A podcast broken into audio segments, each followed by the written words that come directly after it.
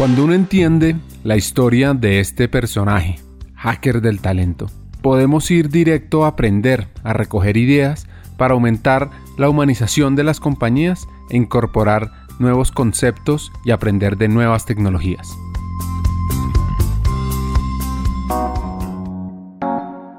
Puedo decir que más que estar buscando alternativas, en talento humano llega por esas cosas de la vida. A una empresa como Celsius donde si quieren escuchar la historia de Celsia y de su cultura, pueden oír el capítulo 41 de Hackers del Talento con Beatriz Vargas. Cerrando este paréntesis, sigamos un poco con la historia de Diego. Estaban buscando una persona que tuviera habilidades en Excel y que entendiera ese tema de, de, la nómina y que entendiera los elementos de la compensación. Y bueno, hice un proceso de selección, eh, Ricardo, en donde eh, afortunadamente me, fue muy bien, me seleccionaron y yo creo que me vieron esos deseos y como esa necesidad tan grande de, hacer un cambio y de ser una persona que, respondía ya por, por una familia. Y yo creo que eso me ayudó y, finalmente terminé entrando a, a, EPSA y esos fueron mis primeros pinitos en recursos humanos. Entonces trabajé en el área de relaciones laborales, trabajé como unos cuatro años, un poco más. Un factor muy interesante es que su llegada a talento humano es una llegada desde el lado de los números. Crecí como por la línea de compensación y beneficios. Entonces me volví una persona experta en compensación y beneficios, en, modelar todos los, los, los gastos y los costos de mano de obra de la compañía. Me aproximé a lo que significaba la negociación colectiva, a, entender un poco cuál era el proceso de relacionamiento con los sindicatos, a ser parte también, porque me, tocó en EPSA, cuando Unión Fenosa compra a EPSA y la entrada de los españoles significó ahí un, cambio de cultura eh, bien importante y un cambio de mentalidad y de procesos y de tecnología. Entonces hice parte de, algunos equipos que trabajaron en, esa área. De hecho, eh, estuve durante una época viviendo en Cartagena porque eh, los españoles compraron los, los activos energéticos en, el, en, en, Colombia. Unos eran EPSA en el Valle del Cauca, otros eran Electrocosta y Electricaribe en, en, la costa, en la costa atlántica. Entonces estuve viviendo una, una temporada allá. Y esa fue, digamos, como mi primera gran etapa en recursos humanos, muy desde el punto de vista de diseño organizacional, y como en la línea de compensación y beneficios. Diego tuvo un mentor, Leonardo Luque, que lo guía en su crecimiento y gracias a él llega a trabajar a Rekit y se especializa en temas de compensación y beneficios y negociación colectiva. Uno de los primeros retos fue manejar sindicatos y oigan cómo arranca la relación muy bien, había un, presidente del sindicato que tenía apellido Montenegro. Recuerdo perfectamente la primera vez que, me reuní con él y entró a mi oficina y le pegó una palmada a la, a la, mesa durísima. Y me, y me dijo, yo quiero que sepa que yo soy el presidente del sindicato y yo me relaciono solamente con el presidente de la compañía, no con usted. Y esa fue, mi, esa fue la bienvenida al, al, mundo sindical para mí. Yo por dentro estaba muerto de miedo y yo me quedé mirando a ese tipo y le dije, no, así no nos vamos a, a, relacionar. Iván se llamaba. Le dije, Iván, eh, eh, hablamos cuando estés más calmado. Luego terminamos siendo, teniendo una extraordinaria relación hasta que él salió de la compañía por otras razones pero esa fue mi primera aproximación dura a la negociación dura colectiva que, que me tocó empezar a vivir en, en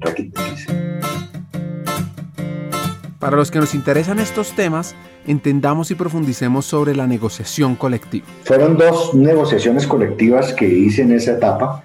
Eh, fue, fue, yo recuerdo que teníamos un, es clave tener un muy buen asesor laboral pero me tocó tirarme a la piscina sin, sin mucha experiencia y, ahí descubrí que el proceso de negociación colectiva es un proceso complejo en el que no hay que correr, en el que hay que tener mucha paciencia, en el que hay que escuchar más de lo que se habla, en el que hay que definir claramente reglas de juego, en el que en las primeras de cambio, en donde, en donde se define eh, los temas sobre los cuales se va a conversar, es decir, fijar límites a la cancha de juego, al espacio de conversación, eh, fueron claves. Obviamente, esa primera negociación colectiva para mí fue un aprendizaje, ensayo y error, pero afortunadamente salimos muy bien, salimos adelante. Conformar un excelente equipo de, de, negociación que, que represente las diferentes áreas de la compañía,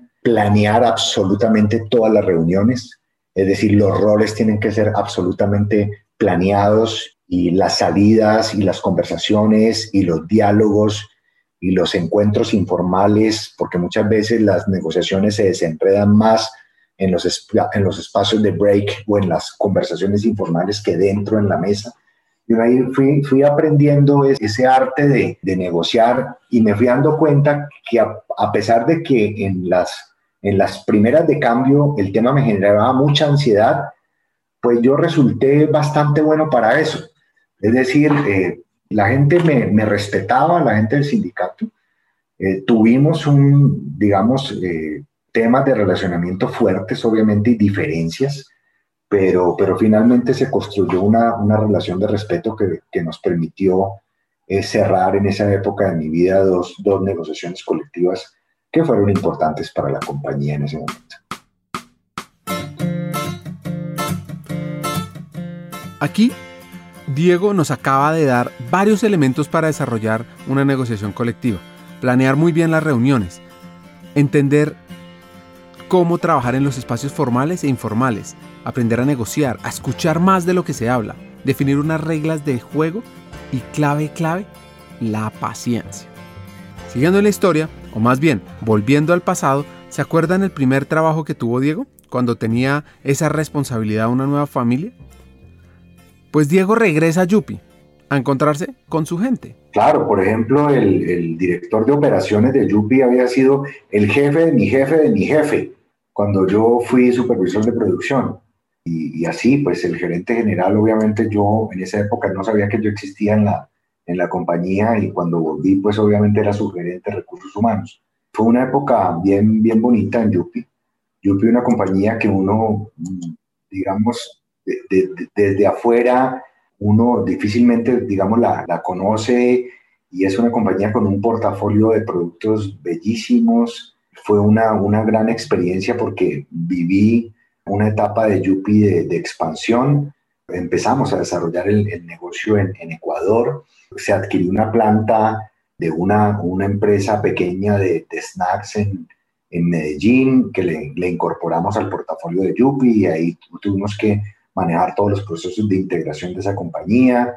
Eh, se compró una operación en Venezuela, en una planta que, que, producía platanitos y también tuvimos que manejar todo el proceso de, de fusión, de, de adquisición de, de, esa compañía y, de, cómo hacíamos todo el engranaje de esa compañía al modelo organizacional de Yupi. Fue una etapa bastante linda en recursos humanos y especialmente porque el modelo de distribución de Yupi que no sé cómo es exactamente ahora, Ricardo, pero era un modelo de distribución eh, intensivo que funcionaba bajo el esquema como de, como de una franquicia. Es decir, lo que se tenía era mapeado las zonas en las principales ciudades del país y se tenía eh, repartido los territorios eh, geográficamente muy bien localizados a personas que podían desarrollar su propio negocio desde teniendo una camioneta que era, digamos, el distribuidor más sofisticado y más grande y tenía un, territorio más amplio, hasta el que tenía un, un, una, moto con un remolque o el que tenía una bicicleta. Y, eso era una fuerza de ventas eh, impresionante que funcionaba como un relojito. Desde recursos humanos a, a digamos, apalancar ese, ese modelo de distribución fue, fue una gran experiencia y nos inventamos una cosa que se llamaba en ese entonces la Universidad de la franquicia Yupi.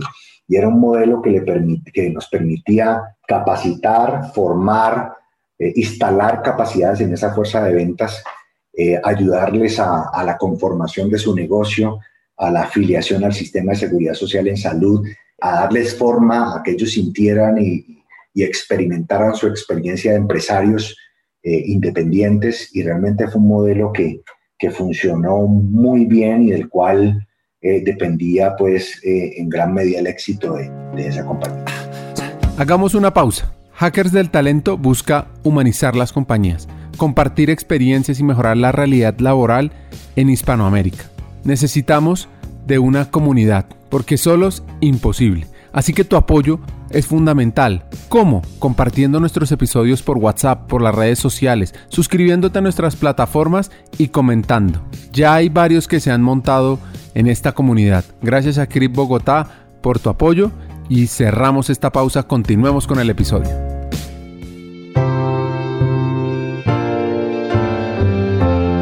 La Universidad de la Franquicia Yupi, una iniciativa para desarrollar el talento más allá del que está dentro de la empresa y conectar con el negocio, o más bien hacer que el negocio crezca, es fuera de serie. Y en el año 2007, para que nos ubiquemos, fue en la misma época en la que Fidel Castro le entregaba el poder a su hermano en Cuba, la misma época que también salió el último libro de Harry Potter.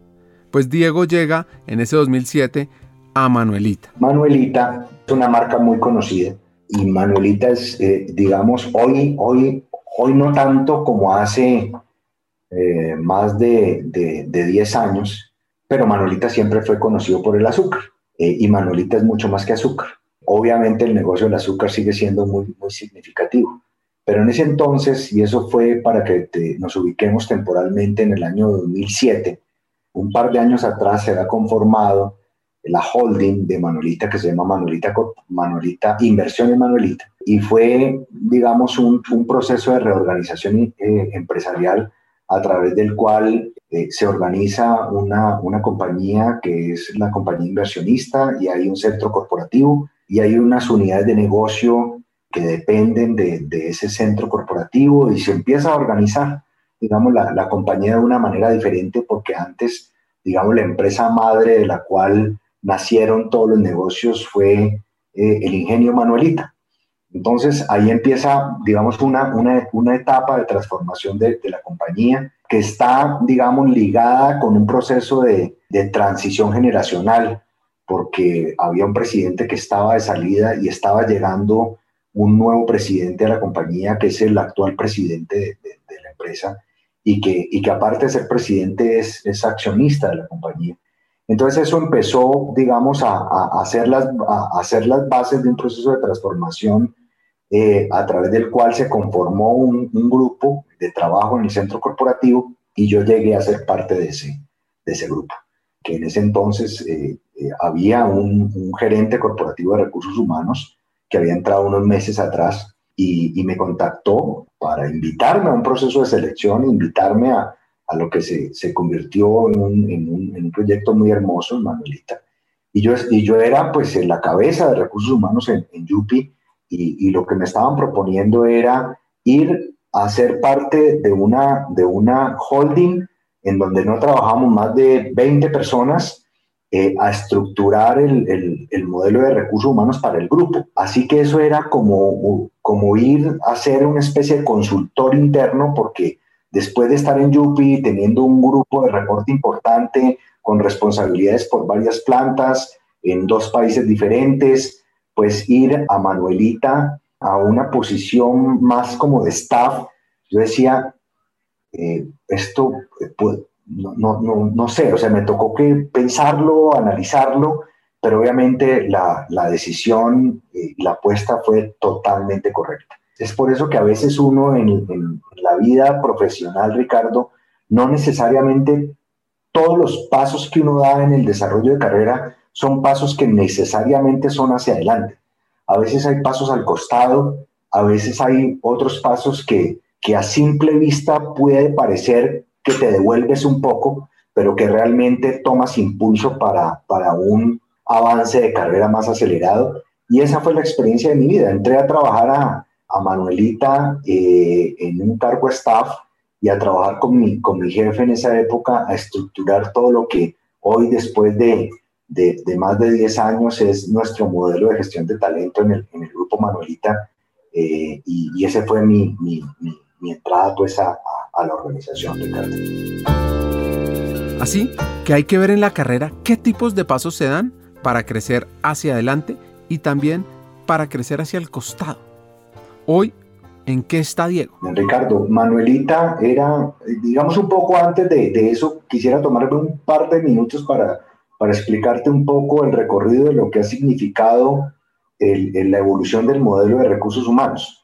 Eh, Manuelita obviamente estaba eh, muy, digamos, como muy propio, de, de hecho, del sector, del sector azucarero, tenía un modelo muy, muy de, recursos humanos muy basado en el manejo de, las relaciones colectivas de trabajo, muy basado en, garantizar el aprovisionamiento de talento que, que requería la, la, organización, pero muy soportado, digamos, en una cultura eh, muy paternalista, muy cuidadora de las personas, eh, muy tradicional. Eh, y el reto para, para nosotros en esta época fue cómo convertir a Manuelita en un jugador de, talla internacional con presencia en cuatro países en América Latina, cómo lo vamos a lograr y cuál es la base de talento que se requiere para desarrollar un negocio exitosamente en cuatro países en América Latina y eso implicó pues un cambio de, mentalidad enorme y la incorporación de, prácticas de, de, recursos humanos que es lo que hemos venido haciendo en los, en los últimos 10 años. Para responderte a tu pregunta, Ricardo, ¿cuáles son los principales retos? Mira, yo, yo quisiera responderte de esta manera. Uno, yo he tenido la oportunidad de, de trabajar en, en, diferentes sectores, en sectores de servicio, de consumo masivo en alimentos, de consumo masivo en cuidado del hogar y cuidado personal. Y ahora estoy en una compañía que está en el sector agroindustrial, que tiene negocios eh, en el sector energético, de biocombustibles. Entonces, los retos de, recursos humanos en Manuelita son los retos de negocio, Ricardo. Es decir, eh, dependiendo del modelo de negocio, las prioridades son, son completamente diferentes. En una compañía como Manuelita, en donde gran parte de sus ingresos operacionales vienen de, productos eh, commodities, la estrategia eh, que está detrás del éxito en ese tipo de negocios es una estrategia basada en la excelencia operacional. ¿Y eso qué significa, Ricardo? Significa que, tienes que ser costo competitivo. Es decir, y no solamente con tus, frente a tus competidores locales, sino que tienes que ser competitivo frente a, frente a mercados internacionales y frente a los grandes formadores de precios en el, mercado mundial. Llámese del mercado del azúcar, del mercado de los biocombustibles, del mercado del aceite de palma, del mercado de los de los mejillones o de los camarones, que es donde tenemos presencia. Cuando el reto del negocio es ser costo eficiente y ser operativamente excelente, recursos humanos tienen que apalancar, eh, digamos, ese tema. Por, por lo tanto, eh, estando en una compañía en donde la estrategia no tanto es la diferenciación, sino ser muy competitivos en costos, es ahí donde tienes que trabajar. Entonces yo te diría que los retos de talento humano en Manuelita es seguir avanzando en el proceso de ser costo competitivo y eso significa operativamente ser excelente. ¿Cómo hacemos ese tipo de cosas? Por ejemplo, nosotros monitoreamos permanentemente la productividad de la mano de obra y estamos trabajando de la mano con, con, con las áreas de negocio y con las áreas productivas para cómo el reto de cómo producir más, cómo ser más productivos, cómo ser más costo eficientes y cómo lo hacemos con talento mejor formado, con talento más capacitado, con talento capaz de incorporar tecnología de avanzada en nuestros procesos. Así que ese son nuestros, esos son nuestros principales retos. Pongan atención cómo el lenguaje que usa Diego es un lenguaje de negocio. Un lenguaje que lo podría estar diciendo el CEO la vicepresidente de finanzas, el vicepresidente de operaciones. Y miren cómo el lenguaje lo une con talento humano. Sí, por supuesto, Ricardo. Y por ejemplo, nosotros en uno de los negocios estamos jugados con la incorporación, por ejemplo, del Lean Thinking, de todo el tema de, de pensamiento Lean y cómo desde recursos humanos implementamos pensamiento Lean en los líderes operativos del negocio de tal manera que ellos se vuelvan unos, unos líderes lean expertos en qué? En identificar desperdicio y en eliminar desperdicio. Porque si tú aseguras que tienes gente permanentemente obsesionada con la eliminación, con la identificación y la eliminación de desperdicio, eh, aseguras que tu compañía va avanzando en, en, la carrera de ser más, más costo eficientes. Entonces, eh, recursos humanos en, nuestro negocio es un área que eso lo, ha vuelto su prioridad eh, uno a. El propósito y la razón de ser de Manuelita es generar progreso y bienestar con empresas y productos ejemplares, a partir del aprovechamiento racional y sostenible de los recursos naturales, por supuesto. ¿Y qué está haciendo Diego ahí? En esto, el rol que juega talento humano es clave. El otro tema, Ricardo, y es que en un negocio agroindustrial en el cual impactas, porque nosotros tenemos presencia obviamente en áreas rurales, eh, donde impactamos importantes áreas eh, de cultivo de caña, de cultivo de palma, en Colombia, en Perú, en Brasil. Eh, hay un concepto que es muy importante en, en, nuestra compañía y es el de desarrollar un modelo de, de negocios basados en la sostenibilidad. ¿Qué significa la sostenibilidad de Manuelita? Gestionar ocho, ocho prioridades de, sostenibilidad, eh, entre las cuales quiero, quiero destacarte unas de las cuales desde recursos humanos impulsamos.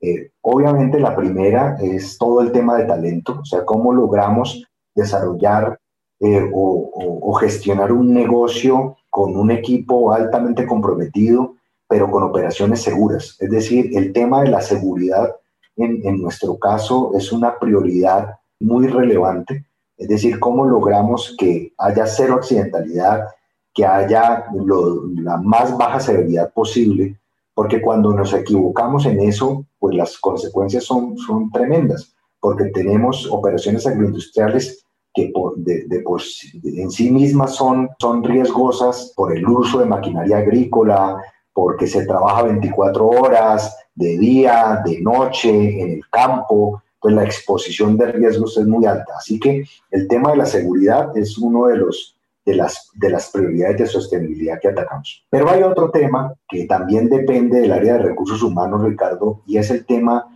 eh, el relacionamiento con un grupo de interés que es muy importante, que son nuestras comunidades de influencia directa.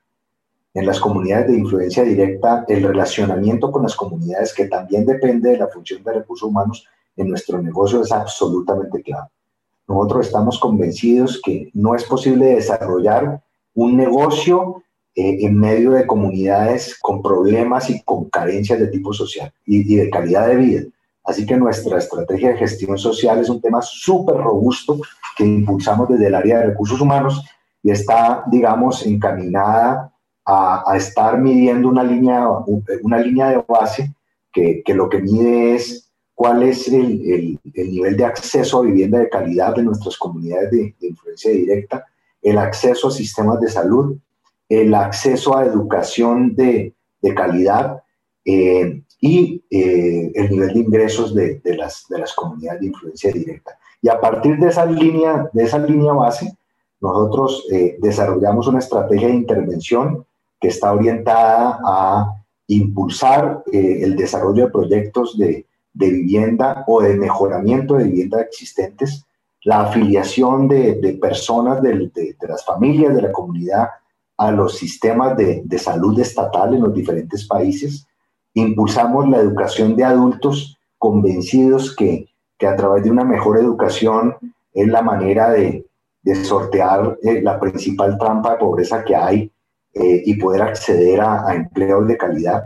Y también desarrollamos fuertemente eh, proyectos de emprendimiento para las comunidades que en lo posible tratamos de que se integren a nuestra cadena de valor de tal manera que, que se generen ingresos complementarios para, para, dichas comunidades. Ese es un, un, un área de, de, la función de recursos humanos muy importante y que desde el nivel corporativo, así como desde las gerencias de recursos humanos de cada negocio, eh, se impulsa muy fuertemente.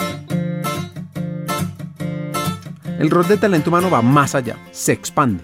Creamos la Fundación Manuelita, de la cual soy el, el director, y, y, eso es un, un tema también que, que, que, nos produce muchísimo orgullo, porque muy en línea con el propósito central de Manuelita de, de generar progreso y bienestar en, nuestras comunidades y como resultado de, un proceso de, conciencia en nuestra junta directiva de poder devolverle a, una de nuestras principales, principales comunidades de influencia en Palmira, como parte de la conmemoración de los 150 años de Manuelita, decidimos crear la, Fundación Manuelita, que se dedica a, mejorar la calidad de la educación pública en colegios públicos en, Palmira.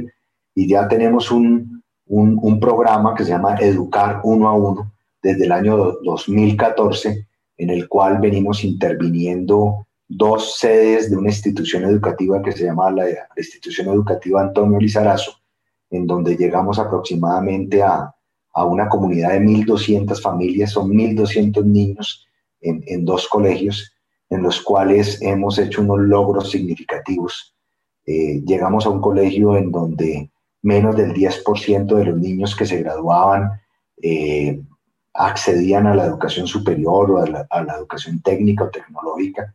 Hoy, después de, estos años, de estos siete años que hemos estado a través de ese programa, tenemos un indicador bellísimo, tenemos más del 80% de los egresados están ingresando a la, a la universidad a, estudios superiores a través de becas en las universidades. Eh, tomamos dos colegios que eran categoría C y ya estamos muy cerca de lograr el objetivo que nos hemos propuesto de, que sean colegios en categoría A en las pruebas de saber 11. Eh, y eso lo logramos a través de un, gran equipo de la Fundación Manuelita que, que, trabaja de la, de la mano de Secretaría de Educación de, de Palmira y de, y de la comunidad de, de, directivos y docentes de ese colegio para hacer que la vida de estos niños en la Comuna 1 de Palmira pues sea, sea mejor y que su, su progreso signifique el mejoramiento de la calidad de vida de, sus familias y de, y de esas comunidades. Ese es otro de los temas con los cuales desde, desde Recursos Humanos en Manuelita vibramos, trabajamos arduamente y nos sentimos muy orgullosos. Uno de los grandes aprendizajes que nos deja Diego es... Eh, Ricardo, mira, yo hay un par de consejos o par de frases que, que, aprendí de un jefe que tuve en Manuelita, que se volvió un, mentor en muchos sentidos para mí, porque, porque aprendí muchísimo de él. él. ya no trabaja en Manuelita, de hecho yo después lo reemplacé, pero, pero aprendí cosas muy significativas y le, y le agradezco muchísimo esos aprendizajes. Un consejo que me dio es Mire, uno no se colapsa en una compañía porque se le caiga el techo encima, sino porque se le hunde el piso. ¿Y eso qué significa? Tienes que rodearte de la mejor gente posible. En lo posible, contrata personas mejores que tú en cada una de las áreas que dependen de, tu función, de, tu cargo. Es decir, rodearse de buenas personas es absolutamente claro. Y eso para mí significó muchísimo y realmente eso eso lo vivo, lo transmito todos los días a mi equipo. Trabajamos en función de que la gente que trabaje con nosotros sea la mejor posible y eso es uno, digamos, de los mejores consejos que he recibido. El otro, Ricardo, y es que ahora es muy difícil con las nuevas generaciones porque son muy acelerados y quieren obtener logros profesionales muy rápidos, pero una vez me dijo, esta misma persona me dijo, mira, la carrera profesional se parece más a una maratón que a una carrera de 100 metros planos. Fija tu rumbo, fija tu ritmo, empieza a correr despacio y guarda energía porque la carrera es larga. Y eso realmente eh, significó también para mí un, gran aprendizaje y, he entendido esto que después de, todos estos años en, Manuelita, eso realmente ha sido una, una realidad en mi vida, un mensaje final de Diego a la comunidad de hackers del talento. Mira, yo le digo a mi equipo de recursos humanos una cosa que se lo repito incansablemente. No hay nada más aburridor que sentarse a hablar con una persona de recursos humanos y que solo te habla de recursos humanos. Tenemos que entender que somos ejecutivos de una empresa que agregamos valor desde recursos humanos. ¿Eso qué quiere decir, eh, Ricardo? Es decir, nosotros tenemos que, más allá de conocer el lenguaje de negocio es que verdaderamente para agregar valor, entendiendo que el valor es importante en la medida que lo perciba tu cliente, para agregar valor hay que conocer verdaderamente, más allá del lenguaje, hay que conocer las verdaderas palancas del negocio. Si tú no logras entender cuáles son las palancas que mueven los resultados de un negocio, es imposible agregar verdadero valor desde la función de recursos humanos. Así que yo le digo a mi equipo, no se vean como personas de talento especialistas en talento humano y que solo sabemos hablar y somos expertos funcionales de talento humano. Véanse como, como ejecutivos claves del negocio, que entienden el negocio y que de manera temporal estamos agregando valor desde la función de recursos humanos. Este hacker de origen payanés que trabaja en una empresa agroindustrial nos deja varios hacks.